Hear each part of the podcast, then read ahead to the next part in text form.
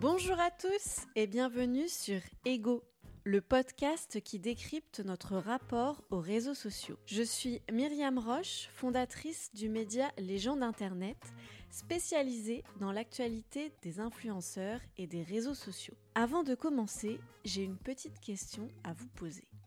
Avez-vous enfin percé sur les réseaux sociaux? Vous l'avez peut-être déjà remarqué, pas vraiment, mais l'utilisation de ce verbe revient assez régulièrement lorsque l'on parle de sa carrière sur l'une de ses applications sociales. Qu'est-ce que ce mot signifie et pourquoi c'est lui que l'on choisit? Pour réfléchir autour de ces questions, j'ai discuté avec Armand Amini. Il a travaillé 5 ans chez Google avant de se lancer à son compte avec son acolyte Maxence. Ensemble, ils accompagnent les créateurs de contenu les marques à se lancer sur de nouveaux réseaux sociaux. Armand et Max est aussi le nom de leur profil TikTok où ils discutent de la créateur économie avec plus de 100 000 abonnés. Dans ce podcast, on se questionne autour du mot percer et on va essayer de comprendre pourquoi on l'utilise quand on parle des réseaux sociaux. Un seul petit mot qui peut renvoyer à plusieurs idées.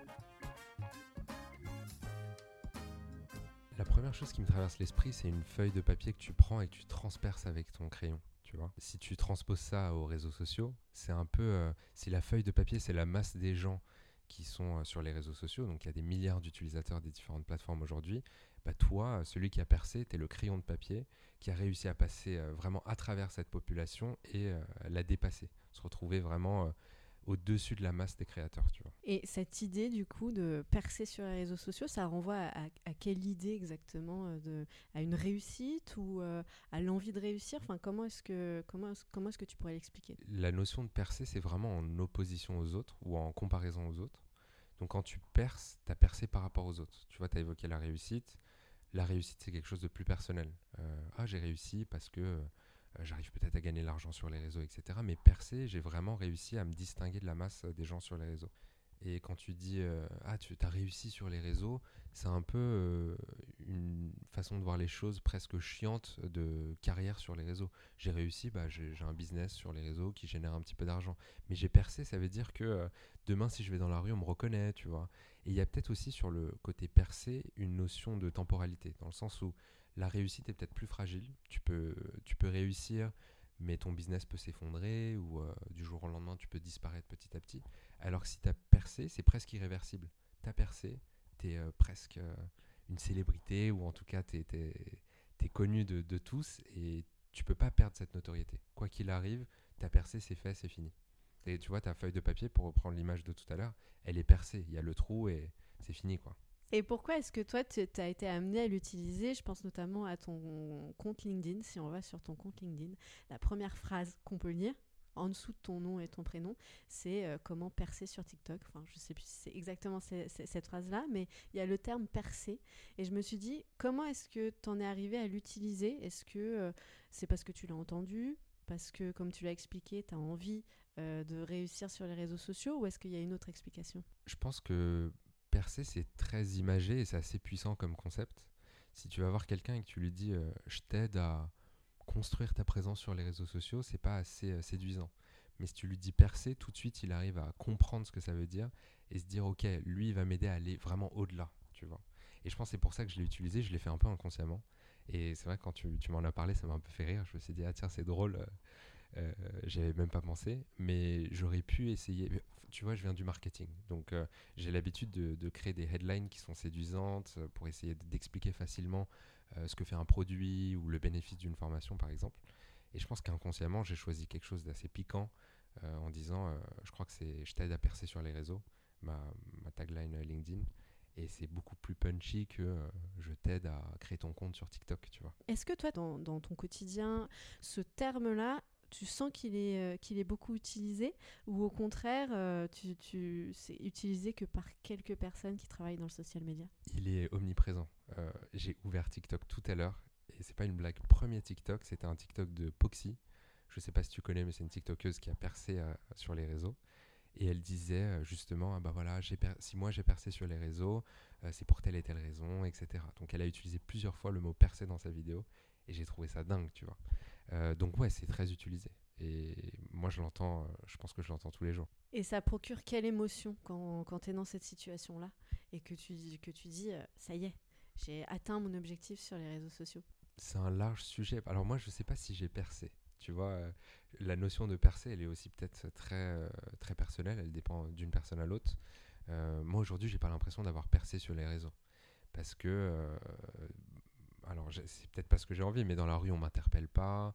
Euh, quand je rencontre des gens qui connaissent mon contenu, ils vont me dire mais toi t'es Max ou t'es Armand, je sais pas trop, euh, parce que notre compte s'appelle Armand et Max.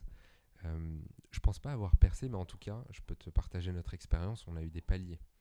On a eu, on s'est lancé et assez rapidement on a atteint les 1000 abonnés. Donc déjà quand tu arrives à 1000 abonnés, tu as un sentiment où tu dis waouh c'est dingue, c'est une salle de concert que que je remplis, tu vois. Donc c'est vraiment fou. Après, quand tu arrives aux 10 000 abonnés, tu te dis, ah, c'est dingue, j'ai 10 000 abonnés. Et je pense plus le temps avance, plus euh, l'incrément d'abonnés, il a moins d'impact sur les émotions et l'intensité de ce que tu ressens. Tu vois, quand tu as 1 million d'abonnés et que tu passes à 1,2 million, tu as pris 200 000 abonnés, ce qui t'aurait rendu fou si tu étais passé du jour au lendemain de 0 à 200 000. Mais par contre, pour toi, c'est 1,2, quoi. Tu vois, c'est pas, ça change pas ta vie, quoi. je pense que dans l'amplitude des émotions, c'est beaucoup plus faible. Euh, donc euh, je te dirais le jour où on a un million d'abonnés sur YouTube, qu'on reçoit notre play button euh, en or, le sentiment que ça me donne. Mais en tout cas, ce qui est sûr, c'est que quand nous on a atteint par exemple les 1000 abonnés, tu as un mix entre un syndrome de l'imposteur, où tu te dis mais attends, je fais mes vidéos un peu à l'arrache chez moi, les gens me regardent et j'ai 1000 personnes qui regardent mes vidéos. Euh, et de l'autre côté, tu as un sentiment très gratifiant où tu dis euh, bah, je me suis lancé, j'ai fait ma première vidéo, elle a fait 50 vues. Euh, la deuxième, elle en a fait 1000. J'ai une vidéo qui a fait 100 000 vues. C'est que les gens sont intéressés par mon contenu, ce que je raconte. Donc peut-être qu'il y en a certains. Au début, moi, quand j'ai expliqué à mes proches que je quittais Google pour faire des vidéos, notamment sur TikTok, la réaction, elle était assez bizarre. Ma grand-mère ne comprend toujours pas pourquoi j'ai fait ce choix, tu vois. Euh, et, à chaque fois, elle me dit, mais t'es sûr Tu peux pas retourner chez Google à un moment donné et tout Et je lui dis, mais non, c'est ce qui me fait kiffer. Mais, euh, mais tu vois, pour en revenir à la notion de percer, je pense que le jour où j'aurai percé, bah, ma grand-mère, elle se dira, ok, je comprends pourquoi il fait ça il euh, n'y a plus la question de retourner chez Google maintenant. Tu auras réussi. Et c'est intéressant dans ce que tu dis parce que j'ai pas posé la question, mais comment est-ce que effectivement tu définirais toi le mot percer Parce que tu l'as dit, c'est un petit peu euh, personnel, ça, ça dépend euh, de chacun. toi, à 1000 abonnés, tu étais comme un dingue, mais peut-être que pour des personnes, 50 abonnés ou même la première vue, c'est déjà synonyme de, de, de réussite. Donc comment est-ce que tu définirais toi ce terme-là?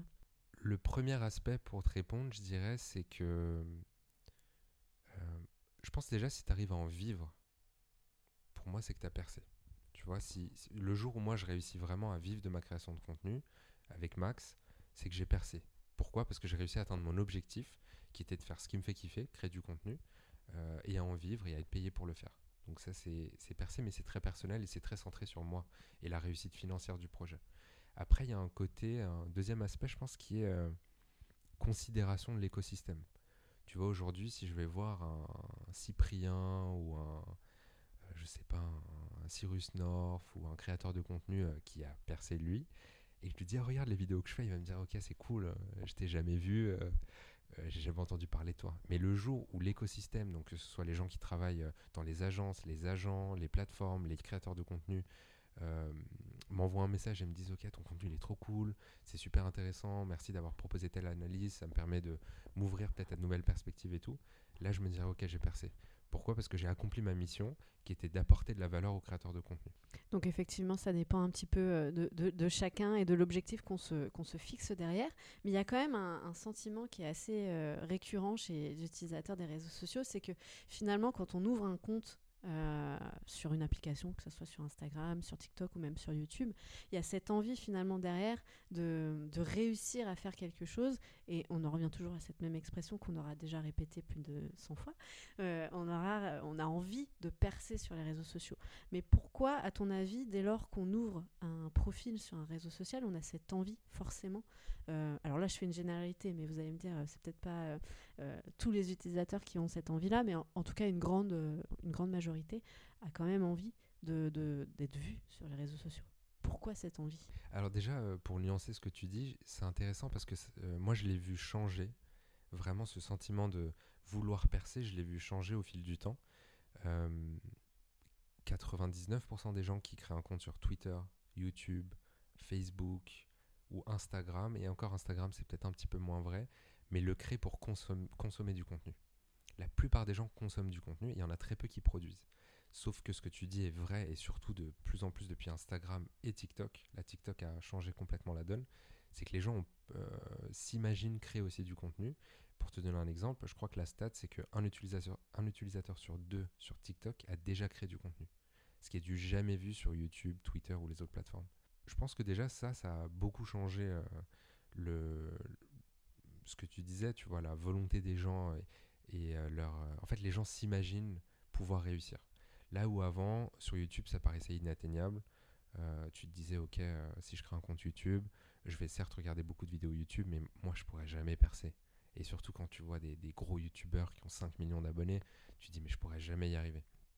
Là où avec TikTok, euh, on a vu des ascensions fulgurantes de créateurs de contenu, et notamment depuis le confinement, tu as certains créateurs qui du jour au lendemain sont passés à 100 000, 500 000 abonnés. Et du coup, je pense qu'il y a beaucoup d'utilisateurs, euh, notamment des nouvelles générations, qui se disent Ok, c'est possible en fait. Moi, je peux y arriver et je peux percer sur les réseaux. C'est plus un truc inatteignable où avant, tu n'avais qu'une élite de gens ultra déterminés qui se disaient euh, C'est peut-être impossible, mais je vais tout faire pour y arriver. Et euh, tu vois, je, discutais avec certains créateurs de contenu qui ont bien réussi sur YouTube. ils me disaient que eux, ça fait 8 ans, 9 ans, 10 ans qu'ils créent du contenu sur la plateforme. Et à l'inverse, nous, pour te donner notre exemple, en un an, on a 120 000 abonnés sur TikTok. Donc euh, l'échelle de temps et euh, l'accès euh, à, la réussite, en fait, il a été vraiment accéléré par les plateformes. Et TikTok, là, est en train de faire un truc vraiment incroyable.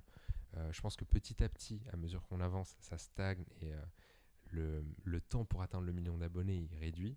Mais c'était le Far West pendant le Covid il y a eu des comptes qui ont vraiment explosé du jour au lendemain. Euh, je te donne un exemple. François Hollande s'est lancé sur TikTok. En une journée, je crois qu'il a eu 250 000 abonnés et il a fait 5 euh, millions de vues sur sa vidéo. François Hollande a donc percé sur TikTok. Exactement, avec une vidéo. Tu as parlé du confinement et c'est vrai que depuis le confinement, on parle énormément de TikTok et de l'ascension fulgurante qu'on peut avoir sur cette plateforme-là. Est-ce que tu penses que ce sentiment de pouvoir réussir et de pouvoir se projeter en ayant réussi sur les réseaux sociaux, c'est, euh, ça a aussi été facilité par tous les discours qu'il y a eu euh, autour de ces nouveaux créateurs de contenu et même euh, d'autres experts en, social media qui expliquent assez ouvertement qu'aujourd'hui tout le monde peut réussir sur les réseaux sociaux? Pas vraiment en fait. Ça a été surtout facilité par l'expérience qu'ont eu les gens sur les plateformes. Quand tu vas sur TikTok, euh, donc la magie de TikTok, c'est que l'algo te propose des contenus euh, auxquels toi-même tu ne pensais pas pouvoir euh, t'intéresser. tu as vraiment une puissance de l'algorithme de recommandation. Ce qui fait que tu peux ouvrir l'appli et tu peux te retrouver avec un avocat qui va te parler de comment ne pas te faire avoir quand tu fais un constat automobile, j'en sais rien, un truc comme ça. Tu vas aller sur son profil et tu vas voir qu'il a 500 000 abonnés là, tu vas dire, ouais, c'est dingue en fait. N'importe qui peut réussir. Euh, T'as un éboueur parisien qui est super connu sur TikTok, qui est trop sympa, j'ai oublié son prénom. Euh, lui, pareil, il a 250 000 abonnés. Et en fait, euh, la magie de TikTok, de par sa recommandation algorithmique, en fait, a réussi à prouver que n'importe qui pouvait percer. Et à l'inverse, pour reprendre ce que tu disais, moi j'ai l'impression que le discours généralisé, c'est justement que c'est réservé un peu à une élite, que tous ceux qui percent, ils percent un peu par hasard. Tu vois, je repense à Benjamin Ledig qui avait percé en. Euh, percé, je sais pas si c'est le bon mot, mais en twerkant dans une église, il a écrit une polémique énorme. Bah, les médias vont surtout prendre cet angle-là, tu vois. Ils vont te dire, à lui, euh, il est parti dans une église, il a twerké, il, a eu du succès. Enfin, en tout cas, il a fait beaucoup de vues. Euh, un tel a fait une danse, ou même quand tu parles à la plupart des gens, même de mon entourage, pour eux, TikTok, c'est de la danse. Là où les utilisateurs qui sont vraiment sur TikTok, arrive à comprendre qu'en fait les possibilités de création de contenu sont ouvertes à n'importe qui et peu importe le contenu que tu proposes, tu peux cartonner. Tu peux être dentiste, euh, tu peux être euh, médecin, avocat, RH, étudiant, tous les sujets sont, abordés et je rebondis à ce que tu as dit sur euh, le côté algorithmique euh, de TikTok qui va te suggérer des contenus euh, qui vont peut-être pas t'intéresser au premier abord mais qui finalement si et tu vas y passer des heures. c'est quoi le rôle de, ces plateformes-là de, dans, le fait d'aider aussi les utilisateurs à réussir? Parce que j'imagine que ça a un, bel intérêt pour TikTok notamment, parce qu'on parle de cette plateforme-là, de voir qu'il il est possible de réussir sur sa plateforme. Du coup, ça attire sur certains créateurs qu'on a accompagnés, quand on, les a lancés sur TikTok, première vidéo postée, donc euh, TikTok ne connaît le compte ni d'Eve ni d'Adam. Hein. Il a jamais vu ce compte, le compte a été créé il y a une semaine, on poste une vidéo et là la vidéo fait 1000 vues. Euh, je pense que ça te donne un boost de dopamine incroyable et tu te dis waouh mais c'est un truc de malade j'ai fait une vidéo elle a fait 1000 vues la même vidéo sur YouTube elle va faire 3 vues tu vois et donc à ce moment là euh, les algos jouent vraiment un rôle où ils se disent ok lui il a créé du contenu comment est-ce que je fais pour qu'il reste et qu'il continue de créer du contenu? Et donc moi mon hypothèse euh, seule une poignée de personnes chez TikTok pour nous le confirmer mais c'est que l'algo va te pousser assez vite pour que tu te dises ok c'est trop cool, il va te récompenser d'avoir créé du contenu sur la plateforme pour que tu continues de le faire. Et ça va te donner envie de continuer et ainsi de suite, ça va créer du contenu sur la plateforme, plus il y a de contenu, plus les gens consomment, plus les gens consomment de contenu, plus il y a de publicité et plus euh, TikTok ou la plateforme en question gagne de l'argent. Je pense que ça c'est un premier élément de réponse. Après pour en revenir euh, précisément sur ta question, les algos jouent vraiment un rôle dans la, euh, ce qu'on appelle la discoverability de ton, contenu, donc à quel point est-ce que tu peux percer, à quel point est-ce que tu peux être recommandé aux utilisateurs. Tu peux faire plein de très belles vidéos, mais si tu maîtrises pas les codes de l'algo, bah, potentiellement tes vidéos ne seront jamais vues. Et ça, c'est surtout vrai sur un, YouTube, par exemple, tu vois, une plateforme un peu plus traditionnelle. Euh, et on a vu certains créateurs, j'ai un copain qui, est YouTuber, et lui, depuis quelques années, il voit euh, ses vues euh, baisser drastiquement au fur et à mesure du temps. Pourquoi? Parce que l'algo le met de moins en moins en avant. Et lui, je pense qu'il a moins évolué avec l'algo. Il s'est moins posé les questions de, tu vois, comment est-ce qu'il peut améliorer sa vignette, qu'est-ce qui plaît à l'algo, qu'est-ce qui plaît à l'audience. Et ce qui fait que s'il continue comme ça, bah, dans quelques années, il sera obsolète et son compte YouTube, il va, il va mourir. Pourquoi? Parce que l'algo décide de plus le pousser. Pour reprendre euh, l'exemple de, ton copain euh, qui, euh, qui baisse en termes de vues, je sais que côté YouTube, ils mettent beaucoup d'efforts à essayer de former au mieux les créateurs de contenu pour faire en sorte qu'ils soient toujours autant épanouis sur la plateforme et forcément éviter qu'ils aillent un petit peu voir ailleurs. Mais aussi ce sentiment de vouloir aider les créateurs de contenu à être satisfaits un petit peu de, leurs résultats. C'est quelque chose qui est de plus en plus visible du côté des réseaux sociaux qui prennent enfin en compte euh, l'état euh, des utilisateurs qui créent du contenu. Enfin, je sais pas quel est ton avis là-dessus, toi. Euh, alors oui, c'est vrai, mais c'est paradoxal pour reprendre YouTube, par exemple. Avant, ils avaient un programme qui s'appelait le YouTube Space, où si tu avais, il me semble, 1000 abonnés ou 10 000 abonnés, je sais plus, tu pouvais accéder à des studios qui étaient incroyables. tu avais des gens qui étaient formés au logiciel de montage qui pouvaient t'aider, tout était gratuit. Tu pouvais tourner tes vidéos là-bas et ça te permettait vraiment d'accélérer ta carrière de créateur. Et ils ont fermé ce programme il y a, je pense, deux ou trois ans, un truc comme ça. Euh, et aujourd'hui, ils se concentrent sur des programmes qui sont plus at scale, donc à, l'échelle. Comment est-ce qu'au lieu d'accompagner peut-être 100 créateurs, on peut en accompagner 10 000 Mais mécaniquement, euh, tu peux plus proposer des studios à 10 000 personnes. C'est plus des conseils, des recos, de l'inspiration, peut-être certains outils et tout. Donc euh, c'est assez paradoxal, mais je pense que les plateformes ont compris à quel point c'était important de chouchouter les créateurs de contenu. Parce que tu vois, depuis qu'on a vu TikTok vraiment faire exploser le format vertical, euh, toutes les plateformes se sont mises à copier TikTok. Donc Instagram a lancé les Reels, euh, YouTube a lancé les Shorts, Facebook a lancé les Reels, Pinterest a lancé les épingles idées, Snapchat, etc.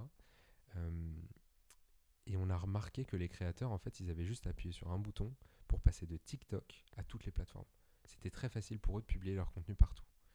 Et demain, si TikTok arrête de performer et que YouTube performe mieux, bah, les créateurs ils vont passer TikTok à YouTube. Donc quand toi tu es TikTok, comment est-ce que tu fais pour que le créateur qui fait des vidéos TikTok, il reste sur ta plateforme?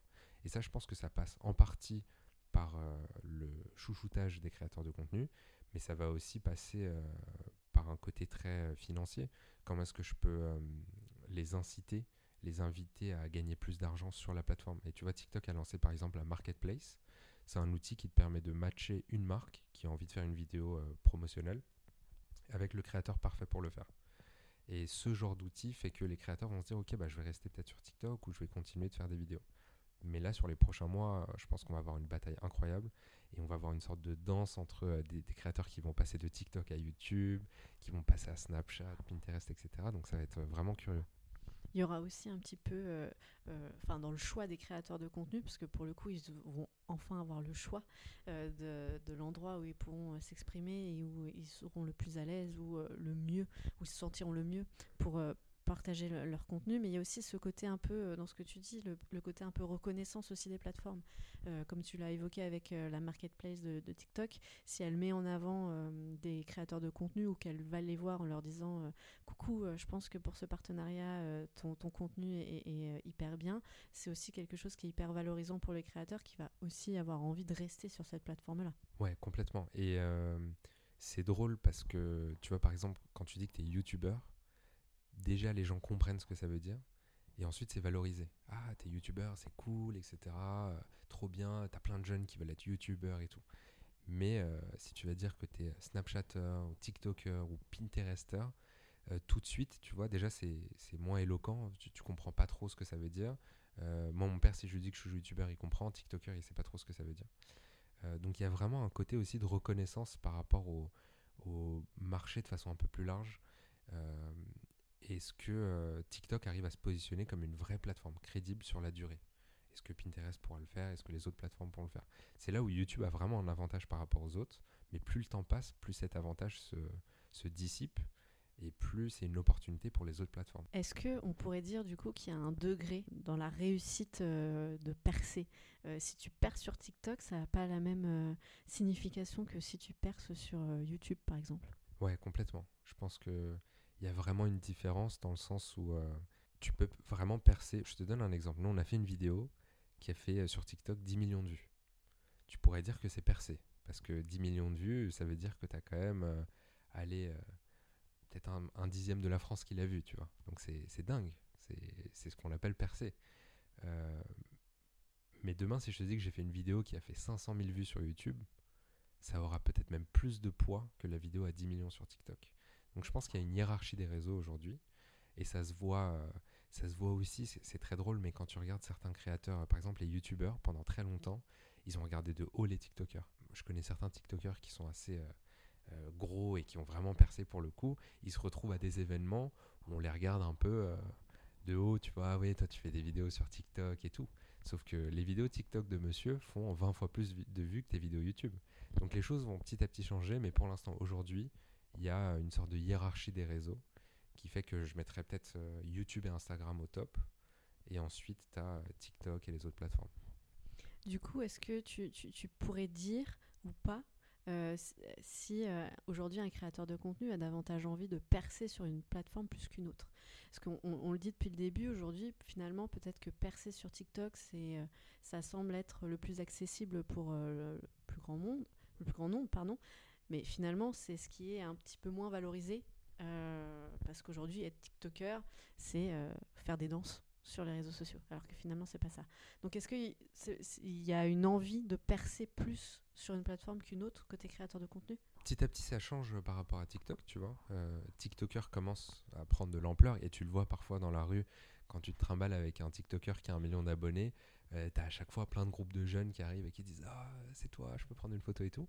Mais par contre, euh, moi je le vois avec tous les créateurs avec qui on a travaillé, il y a vraiment une envie de percer sur YouTube. Et YouTube et Instagram, c'est un peu le, but final pour les créateurs, parce que tu as l'impression aussi que c'est, euh, d'un point de vue business, c'est les plateformes les plus pérennes. En fait, tu sais que si tu as percé sur YouTube, tu vas pouvoir en vivre et en créer une carrière. Là où tu es conscient que peut-être TikTok, du jour au lendemain, si l'algo euh, arrête de te recommander, euh, bah, tu, tu vas plus gagner d'argent, tu vas plus pouvoir faire de collab et ton business, il, il est en péril, quoi, tu vois. Et au-delà du côté business et du côté reconnaissance de, d'être euh, youtubeur ou d'être tiktoker, est-ce qu'il y a une autre raison qui peut pousser les créateurs de contenu à se dire je veux réussir sur cette plateforme en particulier? Je pense qu'il y a plein de petites raisons, tu vois. On est beaucoup à avoir grandi avec des youtubeurs. Il y a certains euh, youtubeurs que moi je regarde depuis que j'ai 16 ans et il n'y a aucun tiktoker que je regarde avec ce recul. Tu vois, moi, ça fait un an et demi que je suis sur TikTok. Et il n'y a personne euh, avec qui j'ai l'impression d'avoir grandi. Et je pense que ça, c'est un sujet aussi. Quand tu te dis euh, j'ai percé sur YouTube, c'est que tu as percé dans. Tu as réussi à poser ton empreinte un peu euh, dans la mémoire des gens. Et pour te redonner notre exemple, moi ça m'arrive parfois de me retrouver à des événements avec des créateurs de contenu et tout, et on vient me dire Ah, toi, t'es le mec sur TikTok qui fait des vidéos, euh, mince, je me souviens plus trop de quoi, mais je t'ai vu sur TikTok. Euh, là où sur YouTube, c'est pas du tout le cas. Euh, les créateurs sont vraiment identifiés pour ce qu'ils font. Et pourquoi? Parce que quand tu passes du temps sur TikTok, une session sur TikTok, c'est en moyenne 11 minutes. Donc à chaque fois que l'utilisateur ouvre l'appli, il passe à peu près 11 minutes sur TikTok. Pour un total de à peu près une heure par jour en moyenne. Surtout chez les jeunes générations. en 11 minutes, tu as le temps de regarder une cinquantaine de vidéos. Par contre, euh, une session YouTube, il me semble que c'est 18 minutes et je crois que tu regardes 3 vidéos YouTube en une session. Donc le temps que tu passes avec un créateur, il est beaucoup plus important sur YouTube que sur TikTok.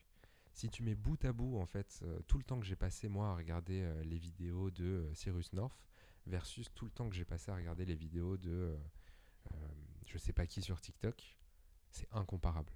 J'ai passé des heures et des heures à regarder les vidéos de Cyrus.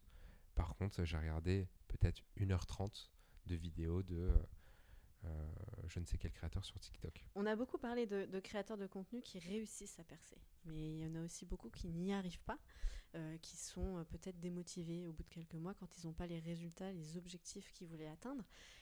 Dans ce cas-là, le, mot percer, qu'est-ce qui, quel est le sentiment qui, procure à la personne qui, n'y arrive pas? Est-ce que tu as déjà eu un retour de créateur de contenu qui t'a partagé ce sentiment-là? Sur ce sentiment précisément, non. Mais par contre, ce que je peux te partager, qui est quelque chose qu'on sous-estime euh, souvent, mais que beaucoup, beaucoup de créateurs traversent, c'est euh, ce qu'on ce appelle le burn-out du créateur. Donc très souvent, les créateurs se retrouvent dans des situations où euh, ils ont beaucoup de pression, que ce soit une pression à faire du contenu. Par exemple, une vidéo par semaine sur YouTube, c'est du travail. C'est parfois trois jours d'écriture, deux jours de montage, euh, une journée pour trouver de l'idée, une journée pour faire la vignette, etc. Donc c'est énormément de travail.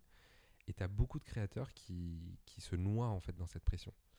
Euh, et à ça s'ajoutent euh, tous les côtés. tu as par exemple le fait d'être reconnu dans la rue, le fait de ne pas pouvoir gagner suffisamment d'argent pour payer ton loyer. Enfin, il y a tellement d'aspects qui font que petit à petit, la pression, elle grossit, elle grandit et au bout d'un moment, ça devient intenable. Nous, on a rencontré beaucoup de créateurs qui étaient au bord du burn-out et qui vraiment euh, sont en train de péter un cap. Et le problème, c'est que euh, déjà, les créateurs ne sont pas accompagnés.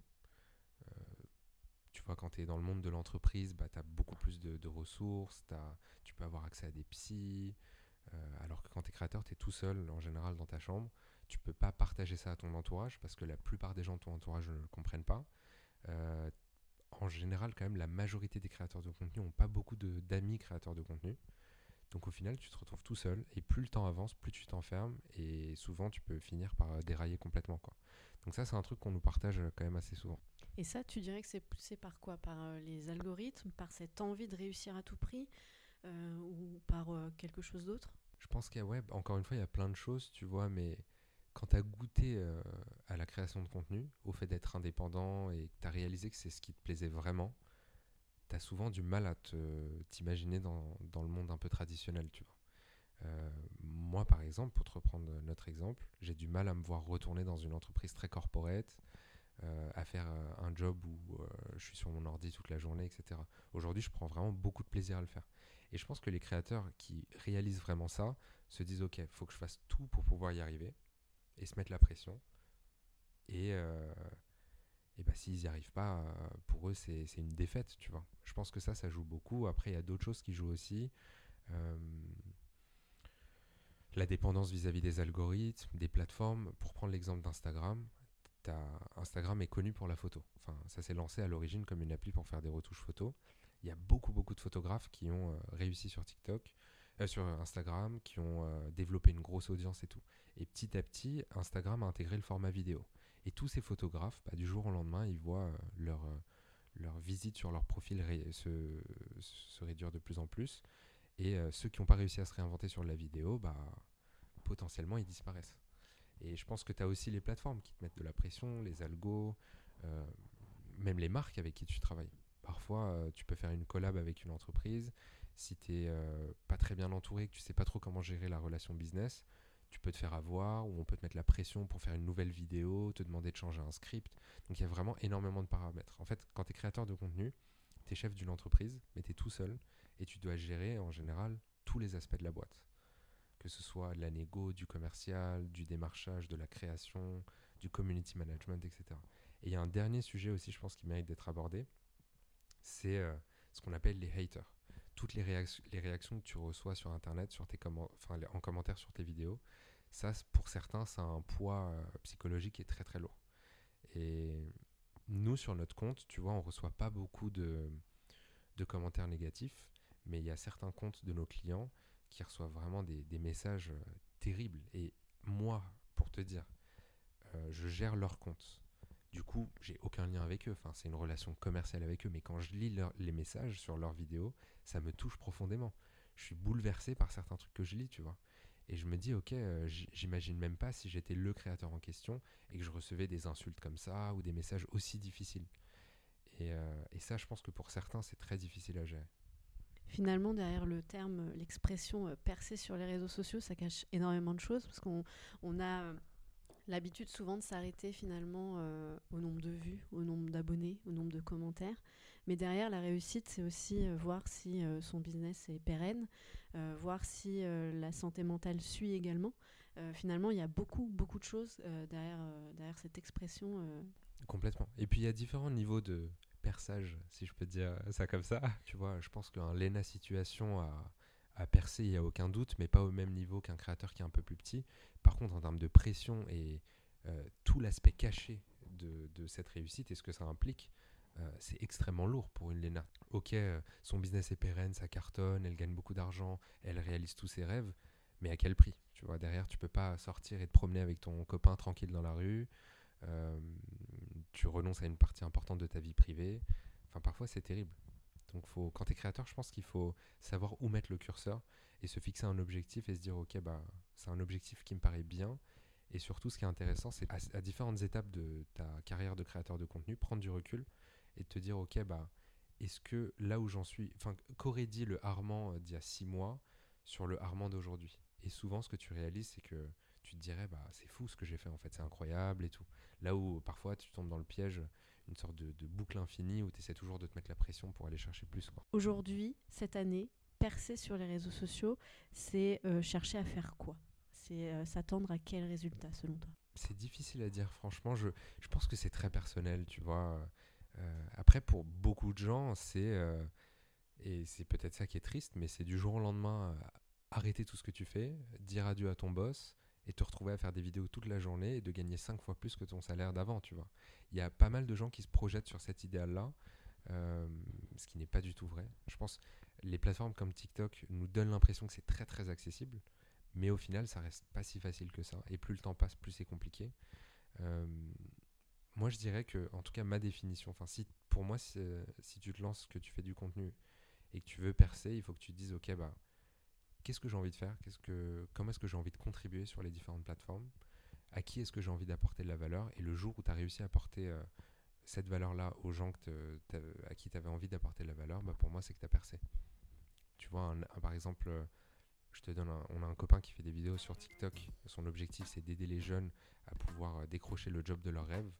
Bah, à partir du moment où il a des, une personne, deux personnes, trois personnes à le faire, il a percé, c'est qu'il a réussi.